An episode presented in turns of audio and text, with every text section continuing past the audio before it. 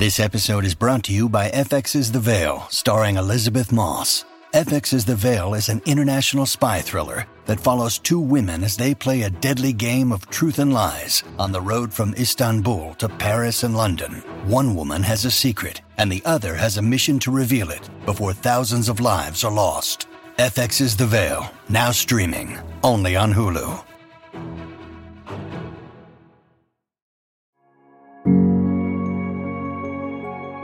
Amigos de Manual para Enamorarse, bienvenidos a este podcast sobre la cuaresma, donde quiero hablar un poquito qué es la cuaresma, para qué me sirve la cuaresma y por qué tengo que involucrarme en la cuaresma. Primero que nada, yo antes no creía en nada de esto, de hecho no lo practicaba, hasta que hace siete años, cuando conozco al padre Osvaldo Gudelo, él me explica para qué me sirve esto a mí. Y me empiezo a enamorar poco a poco. Yo creo que lo primero que uno tiene que tener en cuenta es tener un deseo de cambiar, un deseo de transformarnos. Muchas veces vamos por la vida y nos creemos que somos perfectos, que somos buenos, y quizás el mismo orgullo, soberbia, no nos deja reconocer lo frágiles que somos. Y está bien, a veces por métodos de supervivencia, por no, por, heridas del pasado, por cualquier cantidad de situaciones, nos lleva a ser muy duros, ¿no? Y no queremos abrirnos porque no queremos llorar, porque no, no nos queremos ver débiles, ni queremos que otros nos vean débiles, nos ponemos una cantidad de máscaras, hasta que esas máscaras no las vamos creyendo y perdemos nuestra verdadera esencia, perdemos nuestra autenticidad, y perdemos el rumbo de, de, quiénes somos y para dónde vamos. Lo primero que la cuaresma a mí me siempre me hace clic cuando pienso en cuaresma, me lleva al desierto. De hecho, para las personas que están viendo ahorita el video también, tengo varios libros acá que quiero utilizar a lo largo de esta reflexión. El primer libro que tengo acá es de San Charbel. Gloria de la Orden Libanesa Maronita. Tengo también a San Juan de la Cruz, la subida al Monte Carmelo. Y por último, quiero usar este libro, que lo descubrí hace poco, que se llama El don de la humildad y es de San Isaac de Nínive.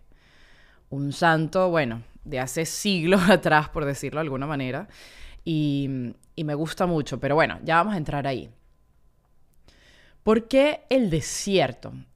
Fíjense ustedes que cuando Jesús ya se acerca su hora, su hora de darle al mundo a conocer de que Él es el Hijo de Dios, su momento de, de ir a la vida pública, que lo va a llevar a esa Semana Santa, a esa pasión, muerte y resurrección. Él se prepara. Cuando cualquiera de nosotros ha tenido algún familiar o ha visto en las noticias sabe que hay un ejército que va para una batalla, ese ejército, ese ejército se tiene que preparar. Y en los lugares que ese ejército se prepara, fíjense que siempre son lugares solitarios, lugares donde practican el combate, lugares donde ellos tienen que entrar en esa introspección, en esa soledad, para ir fortaleciendo cuerpo, alma, espíritu. Bueno, en este caso nosotros vamos a estar en un combate espiritual toda la vida. Y nosotros nos tenemos que preparar. Por eso la cuaresma, así como el adviento, es un tiempo de preparación. Pero es un tiempo de preparación para reconocernos frágiles, para reconocernos que tenemos un corazón roto, para reconocernos que tenemos inclinaciones y tendencias que quizás no nos llevan a nada bueno, que tenemos excesos, que tenemos muchos apegos a las cosas que muchas veces estamos viviendo según la carne y no según el espíritu. Por eso aquí nos tenemos que entrar en esa zona de desierto de combate para poder entrar en esa, en esa lucha, en esa victoria, en esa batalla. Una de las cosas que yo aprendí con el padre Osvaldo en la cuaresma, la primera vez, es que él me dijo, Airam, niégate algún placer que a ti te guste. Y yo decía, pero padre, eh, ¿Por qué? ¿Cómo así? ¿Cuál es el sentido de todo esto? La verdad no lo comprendía y las veces que lo hacía, no, no me llegaba a mi, a mi entendimiento el por qué renunciar a algo, es decir, quitarme el chocolate, hacer ayuno, eh, practicar castidad, tantas cosas en ese entonces. Hasta que fui leyendo cada vez más y, y San Juan de la Cruz dice algo que quiero conectarlo, que dice, el alma no puede gozar de la unión divina si no se purifica de los afectos a las cosas. ¿Qué quiere decir esto? San Juan de la Cruz en su subida al Monte Carmelo, para llegar a la cima, él explica que hay, en esa noche oscura, está dividido en varias noches. La primera es la noche del sentido. La segunda, la noche del espíritu, que está activa y noche pasiva. Y la tercera ya es esa consolación. Pero ahorita nos interesa básicamente la primera, la noche del sentido. Como somos seres humanos, nuestra alma está atrapada está en un cuerpo, ¿no? De carne y hueso. Ese cuerpo tiene sentidos. Lo que yo huelo, lo que yo veo, lo que yo toco, lo que yo escucho. Y él nos dice que nos tenemos que negar esos sentidos. ¿Por qué? Porque todo lo que entra a través de nuestros sentidos nos puede afectar en ese alma, en esa unión espiritual con el Señor. Porque es a través de los sentidos donde agarramos los apegos. Es decir, alguna vez tú probaste una torta de chocolate a través del sentido del gusto y te encantó y quieres ahora comerte todo el chocolate siempre. Y él nos dice, tenemos que irnos negando eso poco a poco para poder llegar a lo más profundo de uno mismo, para llegar a ese alma. Y yo sé que esto nos cuesta porque si te pones a ver es ir contracorriente de lo que va todo el mundo, no tiene sentido alguno. Pero por eso la cuaresma es ese tiempo de cuando tú te empiezas a negar los sentidos, te vas a dar cuenta en dónde estás más inclinado, en dónde estás más apegado, en cosas de la carne, en la castidad. Eh, me, cuesta mucho eso, practicar la castidad, me cuesta mucho dejar de comer, oye, mira, tengo esta tendencia a, me cuesta mucho dejar de ver cosas, si soy adicto, no sé, a la pornografía, me cuesta tanto. Y es ahí donde uno se empieza a reconocer débil y decir, wow, en verdad sí tengo un problema con esto. O por ejemplo, algo tan, tan sencillo y tan difícil como no decir mentiras. Practica no decir mentiras en absoluto. Y uno se da cuenta en, en, qué, en qué pata cojea. Y esto nos los quiere enseñar el Señor para poder nosotros crecer en esa vida espiritual.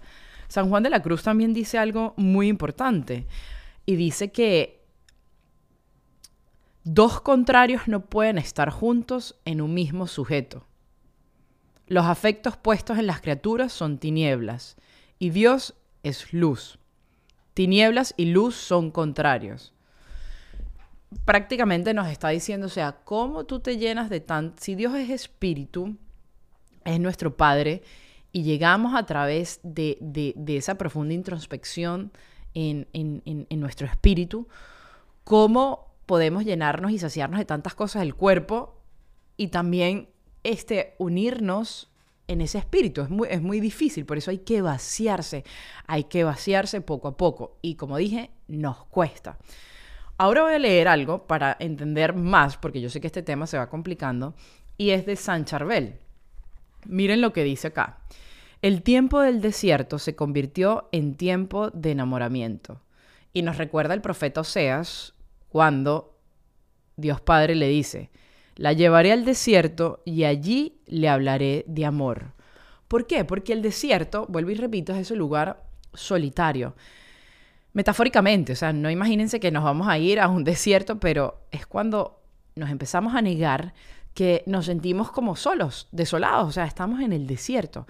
Y es ahí donde el Señor nos puede llenar, donde uno se vacía de estas cosas del mundo y el Señor nos puede llenar con cosas sobrenaturales, cosas que jamás imaginamos porque estamos tan llevados del mundo que no podemos experimentar porque no hay espacio en nuestro cuerpo, en nuestra alma, en nuestro espíritu, en nuestro corazón de un don sobrenatural, de ese enamoramiento verdaderamente de Dios. Y dice, el desierto es el lugar de mayor cercanía con Dios. Para Israel, el desierto fue un tiempo de prueba y un tiempo de glorificación de Dios. Un tiempo privilegiado cuando Dios se encariñó, lo tomó en sus brazos y lo atrajo con cadenas de amor. Mantener los ojos fijos en el desierto no significa escapar del mundo, sino poder obtener la fuerza para orar y transformar el presente, desde el silencio y la oración. Lo que comentábamos ahorita es un tiempo donde nos empieza a transformar, que es lo que nosotros queremos lograr, obtener de esta cuaresma, decirle al Señor, Señor, quiero transformarme, quiero cambiar, quiero vaciarme de mí mismo para verte a ti, porque solamente cuando nos vaciamos y nos empezamos a, enamorar de Dios, en esa, en esa unión con la divinidad, es donde irónicamente nos empezamos a conocer a nosotros mismos, porque nosotros nos conocemos según las cosas de la carne, según las cosas del mundo, pero alguna vez te has preguntado, ¿quién soy yo ante los ojos de Dios? ¿Cómo me ve Dios realmente a mí? Y solo así es donde nosotros podemos llegar a conocernos a totalidad, a profundidad. Lo mismo dice aquí. Los deseos del hombre son como una enfermedad y Cristo es su médico. Tú dirás, pero Irán, ¿por qué estos deseos son como una enfermedad? Porque casi siempre todas las cosas que nosotros deseamos son efímeras, son pasajeras, son en este plano terrenal. Y Dios, lo que el Señor desea de todos nosotros es que seamos santos, es empezar a cambiar nuestros deseos por esas cosas eternas, por esas cosas que nunca, que nunca van a pasar. Y dice, el ascetismo es la muerte vivificante de Jesucristo en el discípulo, siendo la pasión de Cristo el modelo superior. Este mundo donde el hombre ha caído es pasajero y de muerte. Los deseos de la humanidad deben estar en Cristo, que no muere y que todo lo sostiene. Solo el deseo de Él proporciona la vida. Solo el deseo de esa vida eterna. Pero ven acá, yo digo, qué difícil es vivir una cuaresma cuando en verdad no creemos en esa vida eterna, porque tú dirás, bueno, ¿para qué me voy a negar si no creo en esa vida eterna? Y cuando uno se hace esta pregunta de, ¿de verdad nosotros creemos que vamos a vivir toda la vida? No, nuestra vida tiene una fecha de caducidad. Algún día vamos a morirnos. O sea, lo más seguro es la muerte. ¿Qué viene después de la muerte? Viene esa vida eterna. Pero saber que hay un cielo y hay un, un purgatorio y un infierno. Y todos nosotros queremos en verdad ir para el cielo, ¿no? Vivir esa eternidad con nuestro Señor Jesús. Por eso esta, esta cuaresma nos reafirma hoy una y otra vez que el Señor no murió porque, porque sí, sino murió para abrirnos las puertas del cielo. Murió con un propósito que es decirnos a nosotros, hey, hay vida eterna. Yo lo saco de esa esclavitud. Nos lleva de nuevo al Evangelio cuando el Señor saca a su pueblo, Israel, de esa esclavitud de Egipto, lo lleva por 40 años en ese desierto para llevarlo a la tierra prometida.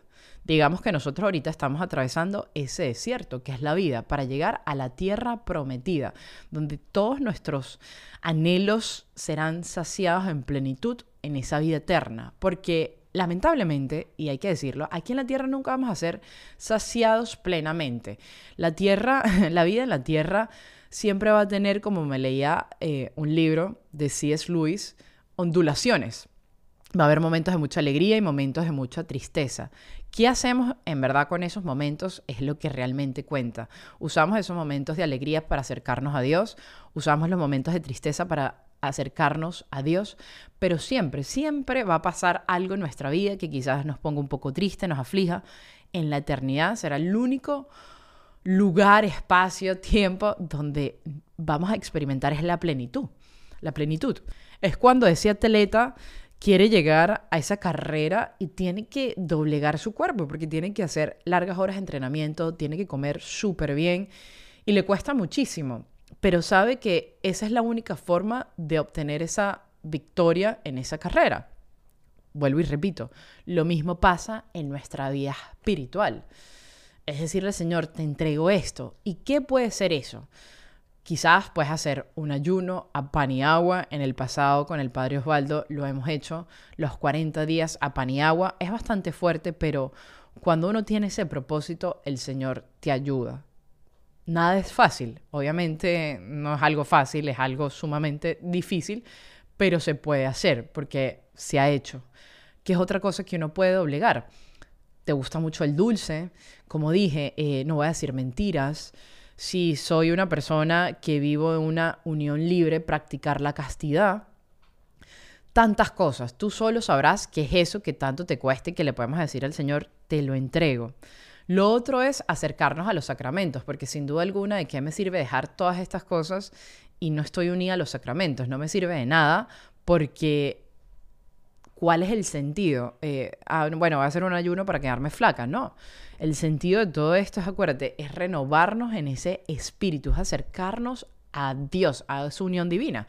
Entonces, acercarnos a los sacramentos, a la confesión, a la misa, si es posible, diaria, acercarnos al Santísimo Sacramento del altar, a esas horas de adoración, al Santo Rosario.